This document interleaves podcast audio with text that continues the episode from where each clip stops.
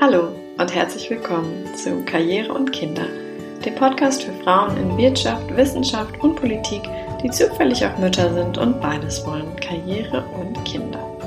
Mein Name ist Sarah Müller, ich bin Anfang 30 und lebe zusammen mit meinem Mann und meinem kleinen Sohn in Hamburg.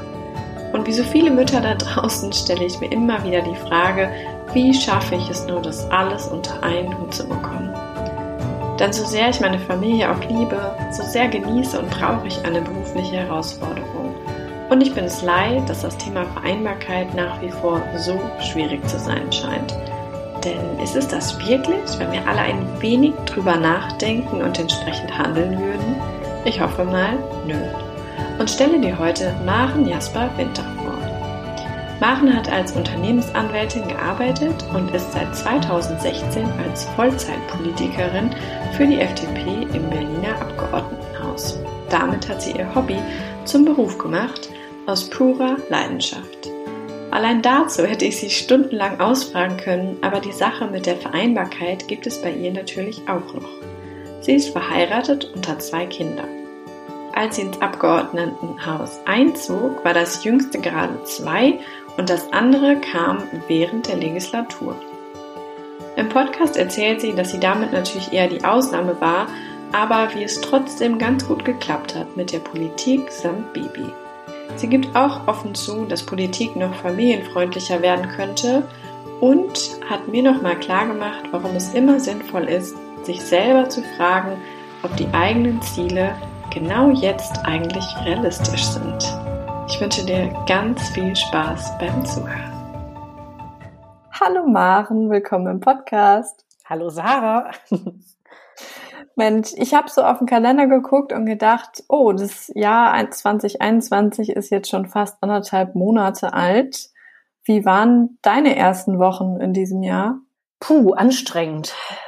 Ich habe ja zwei Kinder, ein Schulkind in der ersten Klasse und ein Kita-Kind und das waren jetzt die ersten Wochen im Jahr, waren mit den Kindern zu Hause.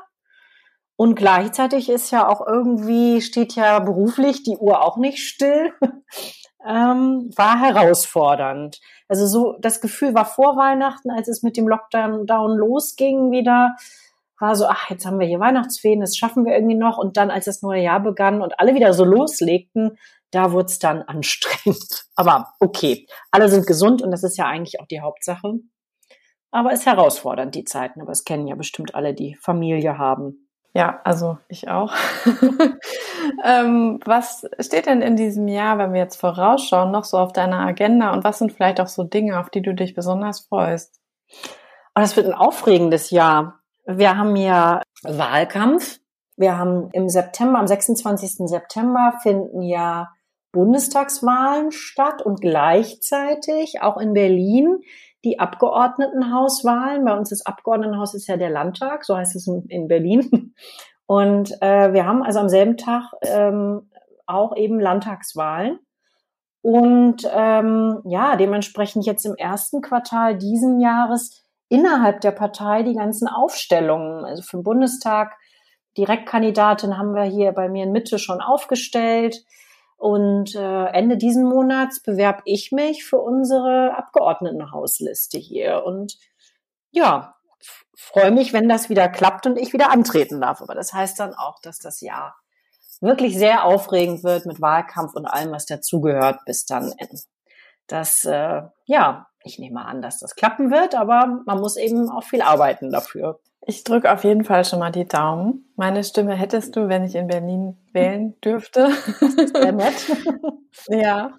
Und ich dachte mir, wir springen noch mal kurz zurück in deiner Karriere. Und zwar hast du ja als Unternehmensanwältin gearbeitet und bist eben seit 2016 Vollzeitpolitikerin im Berliner Abgeordnetenhaus.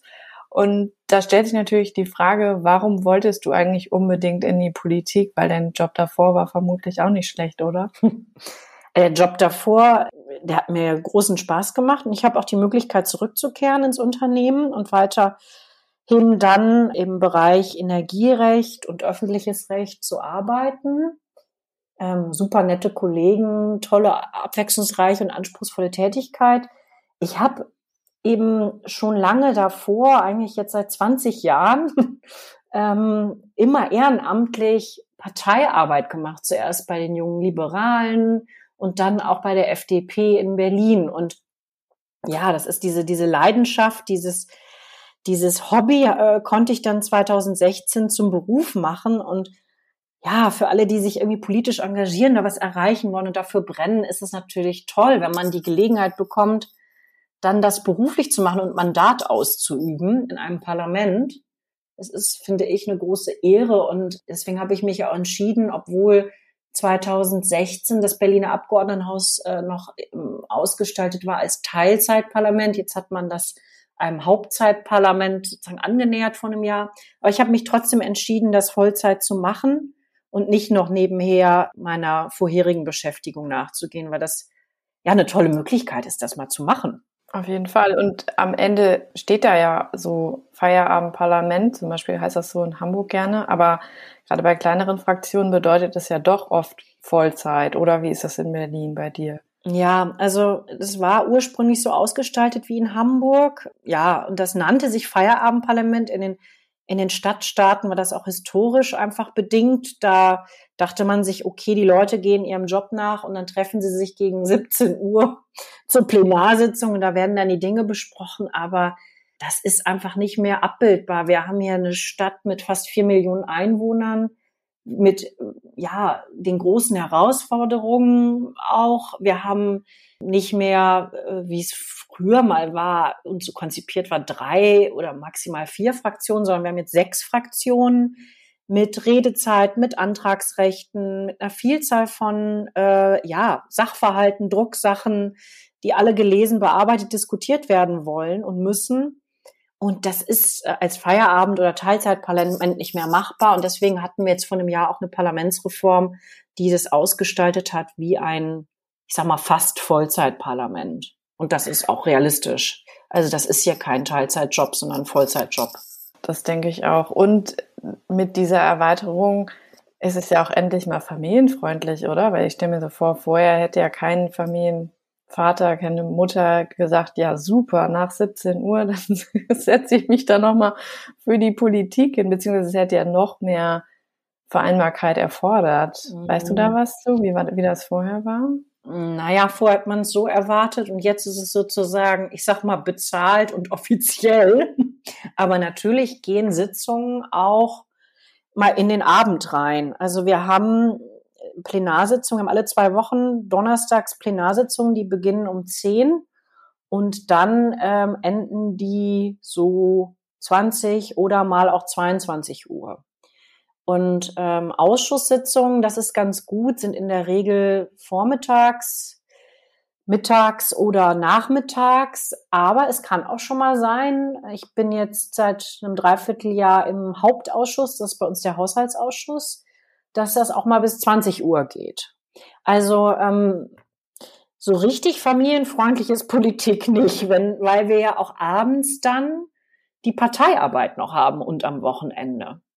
Und ja, man muss wirklich gut organisiert sein, um das irgendwie alles unter einen Hut zu kriegen und ganz wichtig auch mal sagen, nee, das mache ich jetzt nicht, das schaffe ich jetzt nicht oder das ist jetzt nicht mein Schwerpunkt, das kann ich jetzt nicht noch leisten. Ja, Jetzt hast du gesagt, man muss gut organisiert sein. Wie, wie seid ihr denn organisiert? Wie funktioniert das dann, wenn eine Sitzung auf einmal deutlich länger geht? Habt ihr da euer Modell gefunden? Und wenn ja, wie sieht denn das aus? Ja, also es ist natürlich wie in vielen Familien, wo beide Partner arbeiten, eben ständiges Austarieren auch der Interessen und irgendwie der Wochen, wie die sich so gestalten. Und wir haben zweimal die Woche äh, nachmittags ähm, ja eine Babysitterin, obwohl das unsere Kinder keine Babys mehr sind oder ja eine sehr sehr nette Person, die uns hilft und die Kinder abholt von Kita und Schule und dann eben bis abends sich um sie kümmert und dann übernehme ich ein bis zwei Nachmittage, beziehungsweise mein Mann, so im Wechsel, so wie es passt mit der Betreuung. Jetzt ist natürlich durch Corona alles anders, weil ähm, sich man sich neu komplett neu organisieren und finden musste. Aber so ist der eigentlich der reguläre Ablauf. Und wenn ich am Wochenende Termine habe, dann übernimmt mein Mann die Kinder und der bringt sie auch ganz oft ins Bett, weil eben Abendveranstaltungen auch jetzt in dieser Zeit online eben, sag mal, 19 Uhr beginnen, spätestens 20 Uhr. Und das ist dann genau die Zeit, wo die Kinder ins Bett gebracht werden. Und ja, das macht er dann eben sehr oft, dadurch, dass ich dann da beschäftigt bin.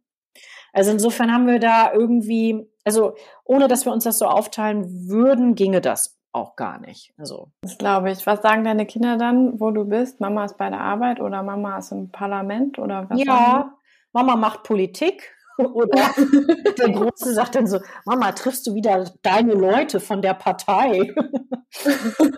ja, lustig. Müsst ihr wieder Dinge besprechen? Ja, oh, das dauert aber lange. Und er war letztens auch mal mit im Berliner Abgeordnetenhaus, der Große vor Weihnachten, als ich noch Post abholen musste und fand das wahnsinnig spannend und konnte sich auch mal, da war so ein Rednerpult aufgestellt im Vorraum, äh, daran stellen und ähm, ja, hat das dann auch mal so richtig gesehen. Er kannte es zwar schon, weil wir äh, im Abgeordnetenhaus auch ein Kinderzimmer haben. Da hatte ich ihn mitgenommen, als er noch klein war und die Kita irgendwie geschlossen war. Ähm, und genau, da wurde gestreikt. Und da äh, wurde er dann während der Plenarsitzung auch betreut, und, äh, aber er konnte sich natürlich daran nicht mehr erinnern. Der war noch zu klein. Aber das ist ja schon mal sehr entgegenkommen. Ja, das ist wirklich da gut.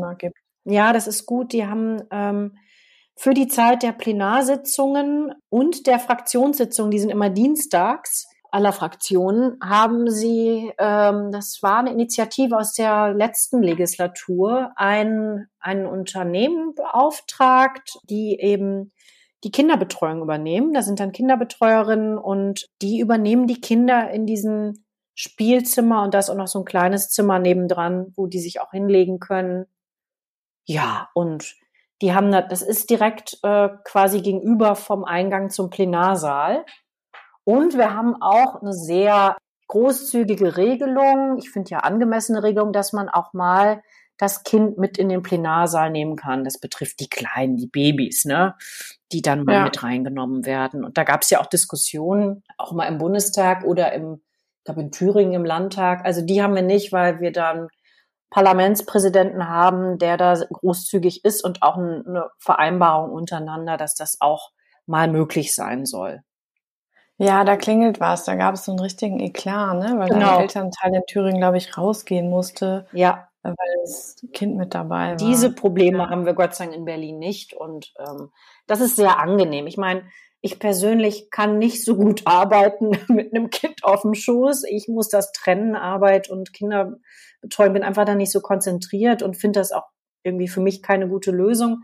Aber es beruhigt doch sehr, wenn man weiß, es gibt dieses Kinderzimmer, es gibt die Möglichkeit der Kinderbetreuung und wenn mal Not am Mann ist, kann ich das Kind auch bei mir haben und trotzdem der Plenarsitzung folgen. Sehr gut. Jetzt machen wir ja schon Werbung für Eltern, dass sie endlich in die Politik kommen. Was meinst du, warum brauchen wir noch mal mehr Frauen, vor allen Dingen auch und auch Mütter in der Politik? Ja, ich bin ja überzeugt davon, dass wir ähm, insgesamt in Politik, aber auch in der Wirtschaft eine größere Durchmischung brauchen, Diversität brauchen, weil äh, ja, ich glaube, nur wenn Teams aus unterschiedlichen Leuten bestehen, dass sie dann auch wirklich erfolgreich sind, ähm, weil jeder so seinen Horizont mitbringt und was beiträgt, äh, wo eine andere Person gar nicht so drauf gekommen wäre. Und das betrifft auch die Politik. Und je, wir haben ja immer noch eine Unterrepräsentation von Frauen in den Parlamenten, aber auch von anderen Gruppen, Menschen mit Migrationshintergrund zum Beispiel. Ich glaube, dass Politik äh, besser und erfolgreicher ist, wenn noch mehr verschiedene Menschen zusammenkommen. Und vor allem, wenn die Interessen von Frauen, aber auch von Familien stärker vertreten werden im Parlament. Jetzt ist es ja nicht äh, automatisch so, dass äh, jede Frau äh, auch gleichzeitig Interessen von Familien vertritt oder jeder Mann, der in der Situation ist, das auch automatisch macht.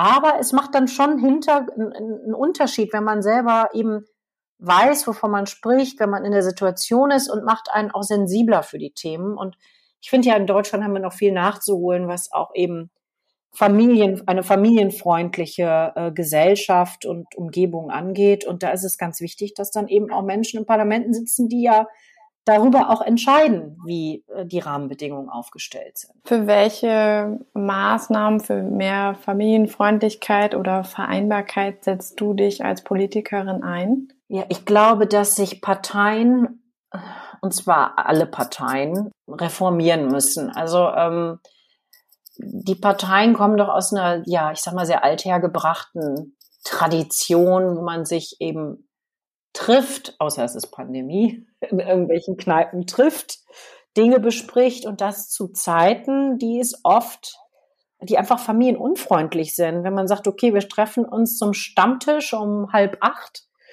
äh, irgendwo in der Kneipe, ist es einfach für, für, für Menschen, die Familie mit kleineren Kindern haben, nicht leistbar und nicht abbildbar, sowohl für Männer als auch für Frauen.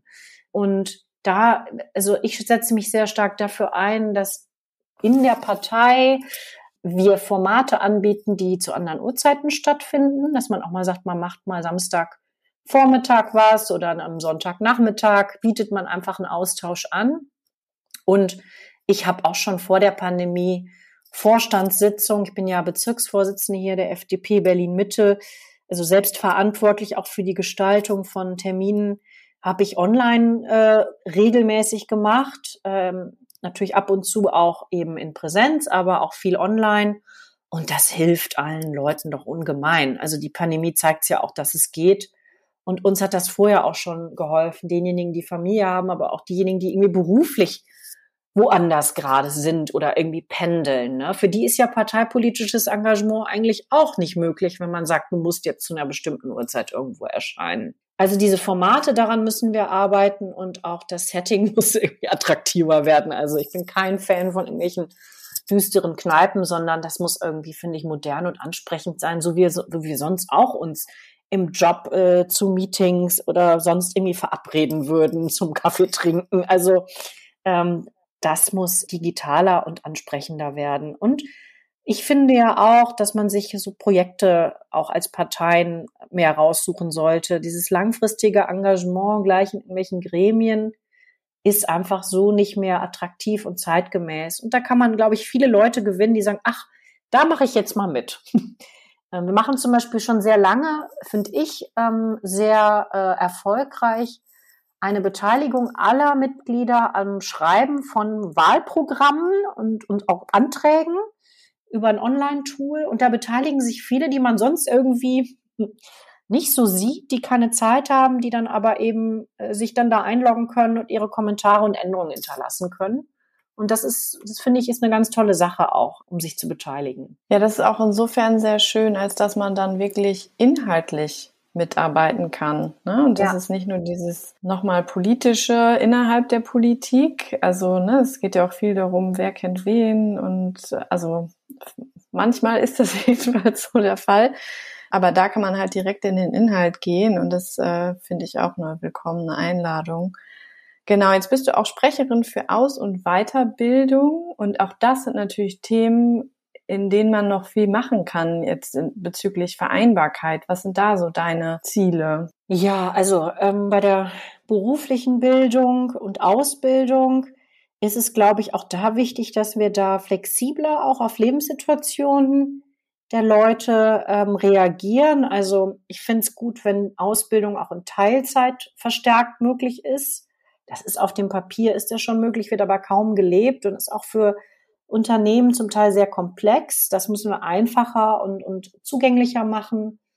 Und äh, ganz wichtig auch für Frauen ist es, auch für Männer, aber überwiegend für Frauen, dass man auch immer wieder im Leben, auch ich sag mal bei ungeraden und krummen Lebensläufen mit Unterbrechungen, Chancen bekommt, auch lebenslang, ja, sich weiterzubilden oder auch eben informell erworbene Qualifikation auf eine formale Ausbildung angerechnet zu bekommen. Das ist bei uns noch sehr starr, das Ganze, und da brauchen wir viel mehr Flexibilität und auch Anerkennung.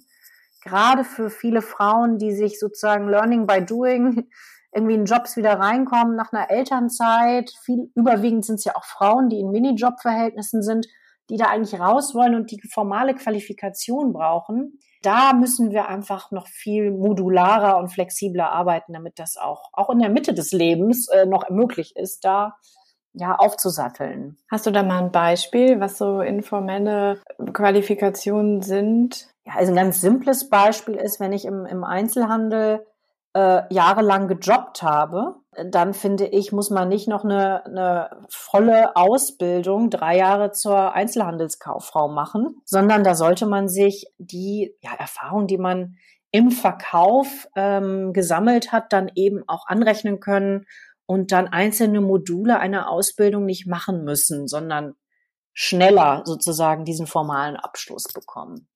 Ja, okay, verstanden. Nee, das macht auf jeden Fall Sinn. Ich meine, wenn man zum Beispiel ein Studium wechselt, dann kann man sich ja zum Teil auch was anrechnen lassen und muss nicht wieder komplett von vorne anfangen. Ja, oder wenn man vom Studium sagt, ich bin, ich breche das ab, das ist nicht das Richtige, auch da sich eben Teile für eine Ausbildung in einem ähnlichen Bereich anrechnen zu lassen, ist auch wichtig. Also diese Flexibilität ist, glaube ich, ganz entscheidend. Und wir wollen ja auch, dass Frauen ja nicht in die Altersarmut geraten, was sie aber oft tun, weil ihnen die Qualifikationen dann oft nicht angerechnet werden und sie dann eben nicht gut bezahlt werden und das dann ihr Leben lang mitschleppen.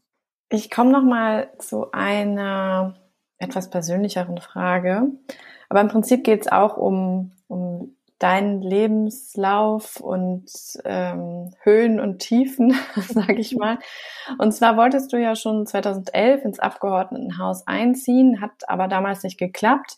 Und zumindest auf deiner Webseite steht, dass du da auch schon viel über den Wahlkampf und die Medien gelernt hast. Und für mich klang das ein bisschen so, als wenn es keine einfache Zeit war kannst du ja gleich nochmal korrigieren. Aber wie bist du damit umgegangen und was würdest du vielleicht auch anderen in solchen Situationen raten, wenn jetzt Ziele nicht so schnell, ähm, also wenn man sein Ziel nicht so schnell erreichen kann?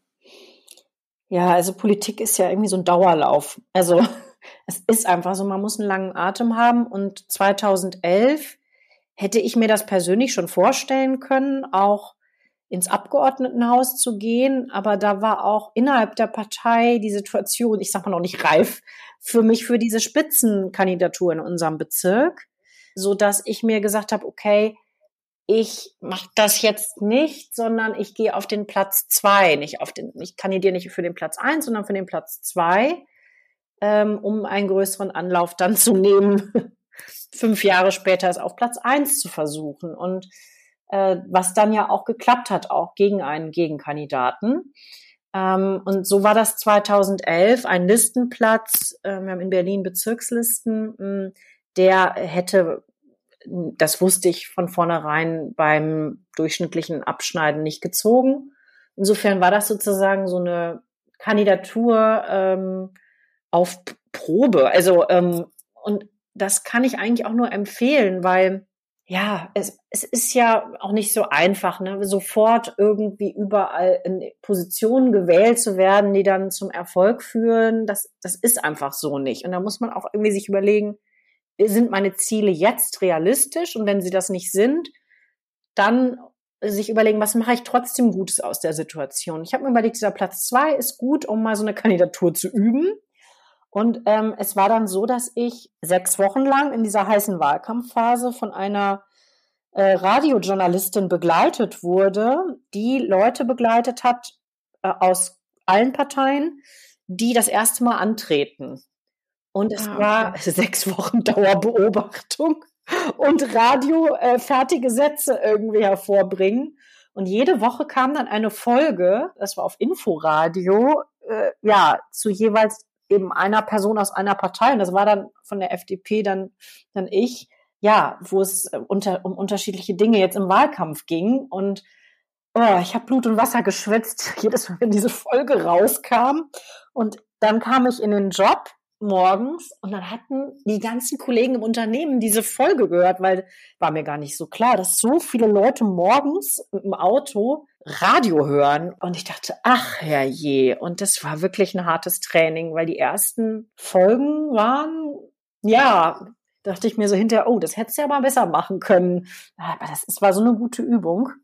Und ähm, ja, den Wahlkampf von A bis Z einfach mal mitzumachen. Ne? Also das ist eben was anderes, wenn man schon jahrelang sich engagiert und Wahlkampf macht und Plakate aufhängt und sich überlegt, wie kann man da mithelfen. Aber wenn dann auf dem Flyer dein Gesicht ist und dein Name steht und du am Wahlkampfstand stehst und alle anderen sagen, ja, und das ist unsere Kandidatin. Und dann fragen die Leute Fragen zu irgendwelchen Themen und da musst du eben, ja, auch reagieren können. Und das mhm. mal so zu machen an einem, auch an, an einer Stelle, wo es wahrscheinlich nicht realistisch ist, dass es klappt, ist super lehrreich. Kann ich nur empfehlen. Und man gewinnt natürlich auch sehr an Anerkennung dann der anderen Leute, die einen vielleicht dann bei späterer Gelegenheit mal aufstellen sollen. Was hat denn damals eigentlich dein, äh, dein Mann dazu gesagt, als du beschlossen hast, so, ich versuche jetzt hier Vollzeit-Politikerin zu werden? Ja, der kennt mich ja nur so, ne? okay. ähm, wir haben uns ja ähm, dann während der, der Zeit an der Uni kennengelernt. Da habe ich mich ja schon politisch engagiert. Ich bin ja bei den Julis eingetreten, junge Liberale, als ich 18 war und habe das auch neben Studium und immer weiter gemacht, auch dann in der Partei. Und der wusste, dass das meine Leidenschaft ist und dass das irgendwann mal zum Ernstfall wird und ja, unterstützt das ja auch. Also wenn jemand, wenn du einen Partner hast, der das ganz grottig findet, dass man sich da immer mit irgendwelchen Leuten trifft, um was zu besprechen und hier was macht und da was macht. Und Politik ist ja auch so eine Aufgabe, die, die hört ja nicht auf. Man hat immer wieder neue Themen, neue interessante Gesprächspartner, Herausforderungen, Probleme, die man angehen will. Und dann könnte man hier noch was machen und da noch was machen und das lässt einen ja nicht los. Und da brauchst mhm. du einen Partner auch, der sagt, okay, ich finde das, ich finde das ganz gut, dass du das machst. Das heißt nicht, dass er jetzt irgendwie das immer grandios findet, wenn ich super, super viel zu tun habe, aber ähm, im Grunde genommen unterstützt er das natürlich und anders wird das auch nicht, nicht gehen. Ja, das hatte ich jetzt auch schon ein bisschen so angenommen, weil ja, Sonst wird ja auch diese tägliche Organisation nochmal mehr ein Kampf sein, ne? Wenn dann jemand sagt, ja, nur weil du wieder hier zu deiner Politik musst, wäre wär ganz schlimm. Und deswegen habe ich mich auch eben getraut, diese furchtbare Frage zu stellen, nämlich was sagt eigentlich dein Mann dazu? Ich ansonsten wirklich ähm, absurd finde, aber. Eigentlich kommt sie so, so, so ein bisschen so wie aus den 50er Jahren, die Frage, aber im Bereich Politik ist es ja wirklich so, dass das so eine egal ob das jetzt Männer oder Fra Frauen machen, auch für den Partner schon so eine Geschichte ist, die er dann auch irgendwie oder sie, je nachdem wer dann eben auch mittragen muss. Und ähm, genau, weil das einen schon sehr vereinnahmt auch, das Politische. Und du hattest mir vorab schon gesagt, als du dann eingezogen bist ins Abgeordnetenhaus, hast du auch so ein bisschen geschaut, ah, okay, wo gibt's denn jetzt hier andere Eltern, andere Leute vielleicht auch mit kleineren Kindern. Vielleicht kannst du das nochmal schildern. Wie war da so der Einstieg? Äh, ich habe ja 2016 dann, äh, als es darum ging, überhaupt ins Abgeordnetenhaus zu gehen, da war der ältere Sohn war gerade zwei. Also ich habe mit einem Kleinkind sozusagen äh, alles gegeben und Wahlkampf gemacht, damit wir waren ja in der außerparlamentarischen Opposition hier in Berlin, damit überhaupt dieser Einzug wieder klappt. Ja, und dann ähm, habe ich während dieser Legislatur den kleineren Sohn bekommen. Und dann war ich auf einmal schwanger und dann Mutter mit einem Neugeborenen und gleichzeitig äh, Abgeordnete. Äh, ja, was nochmal eine, eine eigene Herausforderung wow. ist. Ja, und habe ich mir dann überlegt, wie machst du das denn? Und gibt es da irgendwie Orientierung?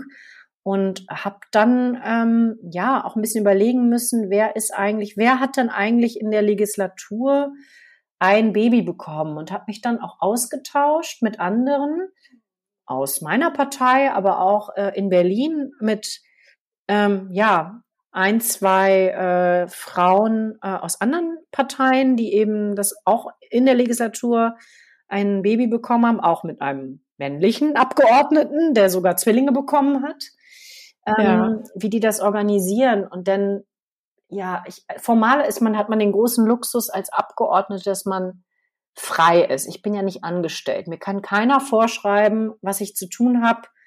Mich kann sogar keiner zwingen, irgendwie ins Parlament zu den Sitzungen zu gehen. Ich kriege dann zwar Abzüge an Sitzungsgeldern, was ja richtig ist, weil ich habe ja auch nicht den Aufwand, dass ich da sitze. Aber an sich, formal, kann mir keiner irgendwie was. Aber das heißt natürlich umgekehrt, dass man selber auch diese, ja, diese Elternzeit äh, organisieren muss und auch die Zeit davor, wenn die Schwangerschaft mühsamer wird, selber auf sich achten muss und Grenzen ziehen muss.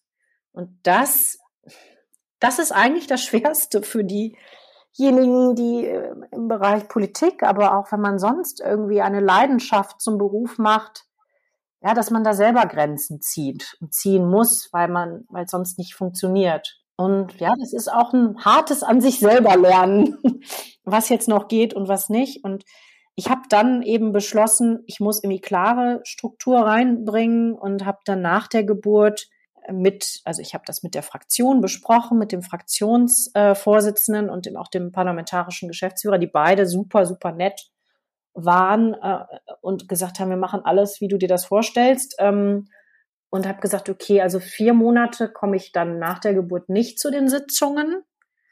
Und dann war äh, praktischerweise parlamentarische Sommerpause von äh, acht Wochen. Gut getimt. Ja, war perfekt. Äh, dann nach sechs Monaten wieder in den, ins Parlament ging.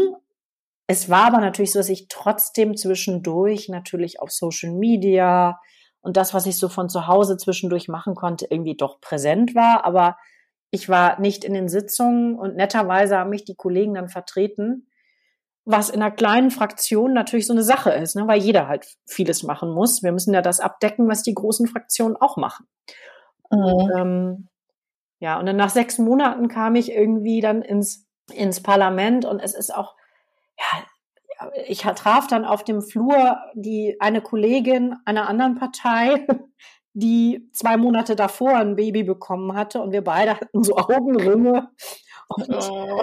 waren noch so irgendwie mit den Nächten des Kindes befasst und dachten so, oh Gott, oh Gott, wie soll das bloß werden? Aber haben uns dann gegenseitig irgendwie so Mut ge gemacht und das war eigentlich auch ganz schön, dass man dann auch so eine Solidarität hat mit den, mit den anderen äh, Frauen, aber auch den Männern, die mit, mit kleinen Babys und Kleinkindern da irgendwie auch unruhige Nächte haben. Ne? Und das ist natürlich anstrengend. Das glaube ich. Wenn ich mich da so dran zurückerinnere, dachte ich, also ich kann nie wieder konzentriert denken.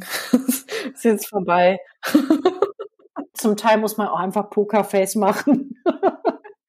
ja, gut. Aber ich glaube, das hat ja auch jeder mal, unabhängig Total. von Kindern oder nicht. Also ja. ja. Okay. Ich finde, es war nochmal eine sehr schöne Geschichte und ein, ja, so ein schöner Eindruck, dass halt Dinge auch gehen, wenn man es möchte und außerdem, dass man doch nicht alleine ist und ja, man, man das auch wagen kann. Ja. Ähm, sehr gut. Wir sind fast am Ende vom Podcast. Ich habe noch die fünf Entweder-Oder-Fragen. Und da bin ich jetzt ganz gespannt. Ich schieße direkt mal los. Schrebergarten oder Tiergarten? Tiergarten. Also ein eigener Schrebergarten. Also ich liebe Garten, aber ein eigener Schrebergarten, das wäre mir jetzt irgendwie zu viel. Und ähm, ja, der Tiergarten bedarf nicht meiner besonderen Pflege. Da kann man einfach hin und da wieder gehen.